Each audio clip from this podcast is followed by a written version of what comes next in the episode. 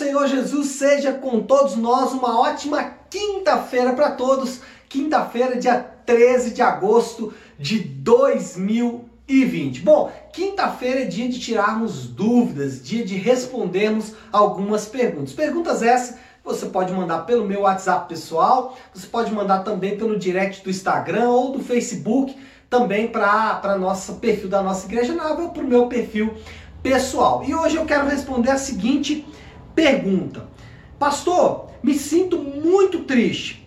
Triste com as pessoas, triste com a igreja, enfim, triste com a minha vida. Como me livrar da tristeza? É uma pergunta muito forte de uma pessoa realmente que a gente percebe que está entristecida com a vida, que está entristecida com as situações, e nós temos resposta para essa pergunta na palavra de Deus. Na verdade, essa tristeza tem sido um dos grandes inimigos da nossa geração. É, muitos jovens, muitas pessoas que têm uma vida bonita, que têm saúde, às vezes pessoas que têm até uma condição financeira muito boa, essas pessoas estão sofrendo com a tristeza.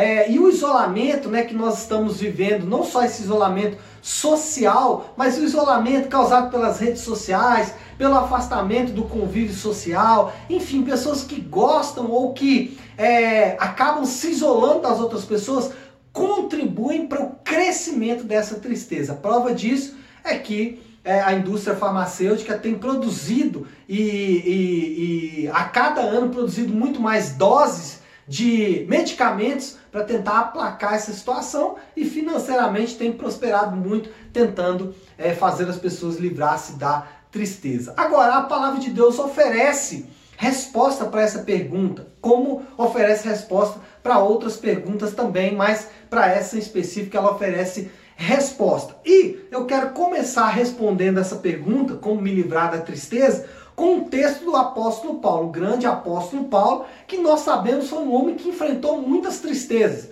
Se você quiser um relatório dessas tristezas, o livro de 2 Coríntios, Paulo relata tudo que ele sofreu: fome, nudez, perseguição, açoites, etc., lutas, naufrágio, lá, lá, lá, lá, lá. Paulo vai fazer uma relação gigantesca de coisas. Agora, esse mesmo Paulo, preso em uma cela romana, disse algo interessante em Filipenses capítulo 4, versículo 4.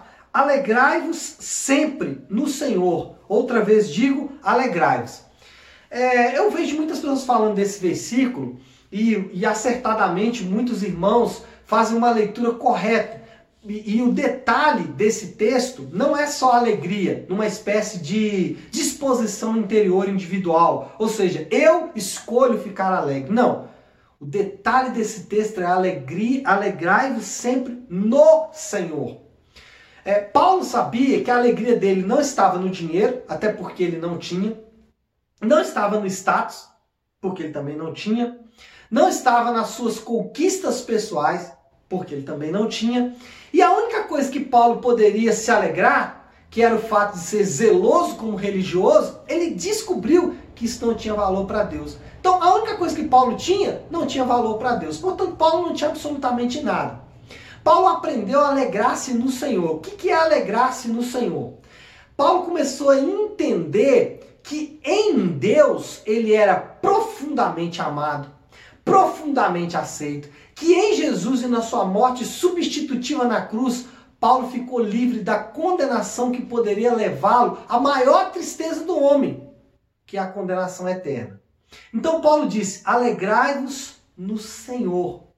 Quando a gente fala alegrai-vos no Senhor, basicamente a gente fica meio perdido. Como eu me alegro então no Senhor? Somente pensando na obra da cruz? Sim, mas tem outras coisas. Por exemplo, nós vencemos a tristeza e nos alegramos no Senhor meditando na palavra de Deus e enchendo-nos das promessas de Deus. Veja bem, a palavra de Deus, tanto o Velho como o Novo Testamento, está repleto de promessas gloriosas de Deus. Está repleto de palavras de Deus que vão mostrar que não só o tempo presente, mas especialmente o tempo futuro será marcado por grande alegria.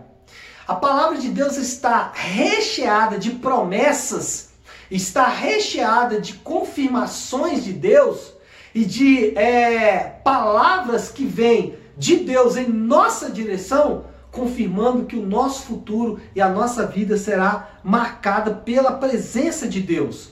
Então, a primeira coisa que eu devo fazer para vencer a tristeza é meditar na palavra de Deus e me encher das verdades das promessas de Deus. Segundo, cultivando uma vida devocional diária. Deixa eu dizer algo para você. Muito das pessoas que estão deprimidas, tristes, muitos que estão enfrentando luta e não sabem como vencer, está ligado a uma vida frágil devocional. Sempre que eu vou conversar com alguém, a pessoa está extremamente entristecida, ou sempre que eu vou conversar com alguém, a pessoa está enfrentando uma luta muito severa, eu pergunto como está a sua vida devocional. Irmãos, é impressionante que 100% das pessoas dizem: Eu não oro com frequência, eu não tenho uma vida devocional com frequência. Então, isso é o causador de tristeza. Se eu venço a tristeza, cultivando uma vida devocional, tirando um tempo ali do, minha, do, meu, do meu dia para buscar ao Senhor. E em terceiro lugar, servindo outras pessoas. Irmãos, servir outras pessoas é muito terapêutico. Eu posso falar por experiência própria. Quando eu sirvo aos irmãos da igreja, quando eu sirvo as pessoas ao meu redor, eu começo a perceber algumas coisas. Primeiro, que eu sou útil, que as pessoas estão sendo abençoadas pela minha vida. E às vezes, acontece com muita frequência, eu começo a perceber que os meus problemas não são tão grandes quanto eu imaginava. Que algumas pessoas têm problemas muito maiores. E isso traz um conforto para mim. Então, servir as pessoas também ajuda a vencer essa tristeza. Então é isso, pessoal. Meditar na palavra de Deus, cultivar uma vida devocional e servir as outras pessoas é chave para nos alegrarmos mesmo em dias tão difíceis. Então é isso. Que Deus abençoe e eu espero vocês hoje mais tarde na nossa live, tá bom? Deus abençoe e fiquem com Deus em nome de Jesus. Ótima quarta-feira, aliás, ótima quinta-feira para todos nós.